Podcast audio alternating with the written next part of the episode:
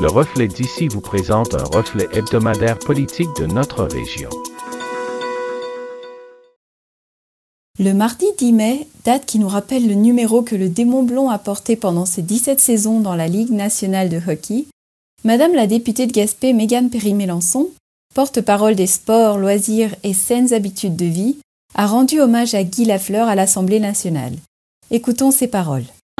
Je reconnais Madame la députée de Gaspé. Madame la Présidente, rarement aura-t-on vu une personnalité transporter autant les esprits et les émotions. Guy Lafleur en était. Il était de celles et de ceux qui nous font oublier le reste, qui nous gardent captifs du moment sur le bout de nos sièges, qui rassemble et soulève les foules d'une manière positive, exaltante, par son talent certainement, par sa façon bien à lui de mener le jeu, cheveux au vent, en véritable conquérant de la blanche arène, mais également par son humilité, son attitude empreinte de sincérité, d'authenticité, de respect, tant envers ses coéquipiers, ses adversaires que ses partisans. Guy Lafleur était un homme en qui les Québécois se reconnaissaient et qui a réussi de surcroît à atteindre les plus hauts sommets de son sport. On l'a admiré pour sa vélocité sur la glace, certes, mais l'homme lui-même attirait autant, sinon davantage, la sympathie. D'abord, il a pratiquement grandi sous l'œil bienveillant du public. Dès ses dix ans, il s'est démarqué. Un talent exceptionnel se développait en direct sur la glace, sous les yeux éblouis des amateurs de sport. L'histoire d'amour ne faisait que commencer.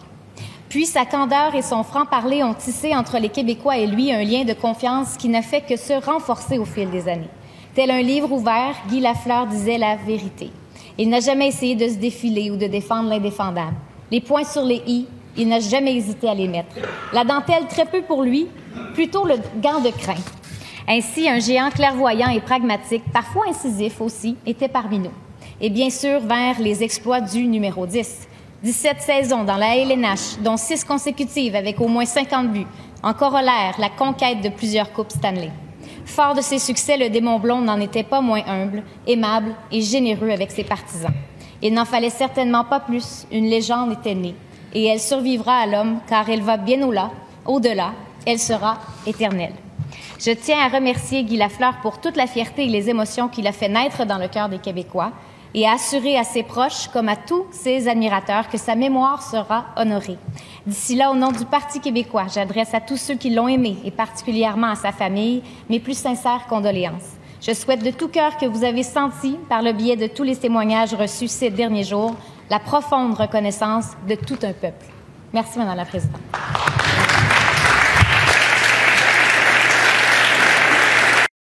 Après avoir pris connaissance du rapport déposé par la vérificatrice générale du Québec sur la gestion administrative et la gouvernance du CIS de la Gaspésie le jeudi 12 mai, Madame la députée Mégane Perry-Mélençon a demandé au ministre de la Santé Christian Dubé de mettre le CIS de la Gaspésie sous tutelle.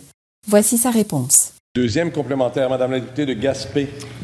Autre constat accablant dans le rapport de la vérificatrice générale quant aux pratiques de gouvernance du CIS de la Gaspésie, on y évoque des processus d'embauche qui manquent de rigueur, des enjeux de climat de travail, des, des gestions de contrats de service aussi qui manquent de rigueur et la gestion inadéquate des renseignements confidentiels. Aujourd'hui, Monsieur le Président, je demande au ministre de la Santé de mettre le CIS de la Gaspésie sous tutelle. Va-t-il le faire? Monsieur le ministre de la Santé et des Services sociaux.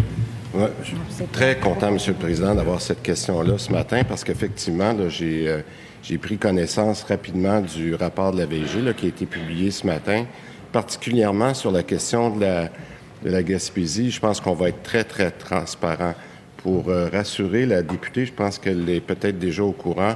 On espère que le nouveau PDG va tenir compte de nos recommandations parce qu'il y avait effectivement des choses qui n'étaient pas à notre goût. On a pris des décisions euh, importante comme il se fallait. Je pense que les éléments qui ont été soulevés euh, par la VG méritent une attention particulière dans les prochaines semaines, mais il y a déjà un changement de PDG qui a été opéré, alors on est là, Monsieur le Président. Le dimanche 15 mai marquait le coup d'envoi officiel de la candidature aux prochaines élections pour le Parti québécois dans le comté de Gaspé de Madame la députée Mégane Perry-Mélençon.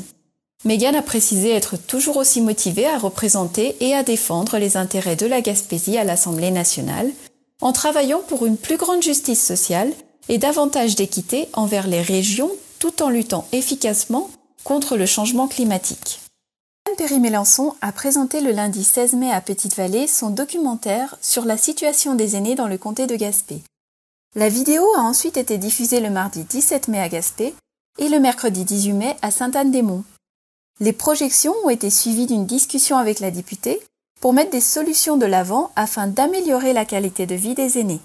Le contenu de la vidéo sera disponible sur les réseaux sociaux de Mégane. Voici un petit avant-goût.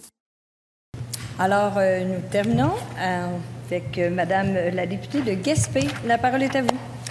Madame la Présidente, nos aînés sont les fiers bâtisseurs du Québec.